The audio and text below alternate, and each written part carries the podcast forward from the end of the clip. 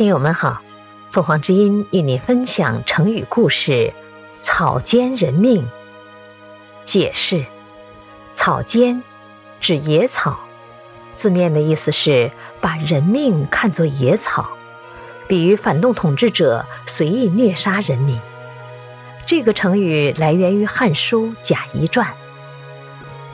故胡亥今日即位而明日杀人，其是杀人若一草菅然，岂为胡亥之性恶哉？彼其所以导之者，非其理，故也。贾谊，洛阳人，是汉文帝时的一个著名文人。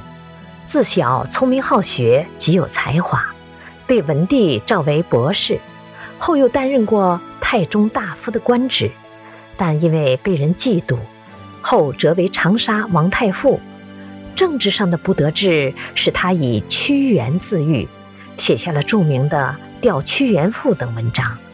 后来汉文帝把他召回宫中，要他担任梁王刘吉的太傅。梁王是汉文帝最宠爱的儿子，文帝指望他将来能继承皇位，所以要他多读些书，希望贾谊好好教导他。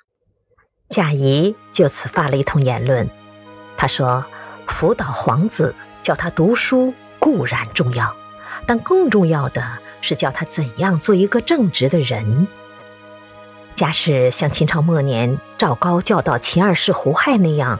传授给胡亥的是严刑酷狱，所学的不是杀头割鼻子，就是满门抄斩。所以胡亥一当上皇帝就乱杀人，看待杀人就好像看待割茅草一样，不当一回事。这难道只是胡亥的本性生来就坏吗？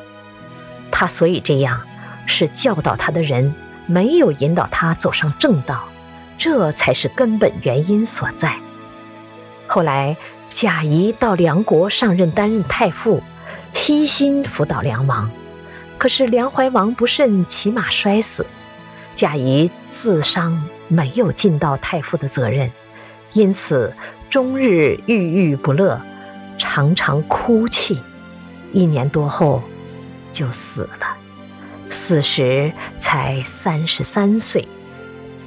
可是贾谊这段精彩的论述就此流传了下来，“草菅人命”作为一句成语，后被人们用来形容反动统治阶级杀人的凶残和狠毒。感谢收听，欢迎订阅。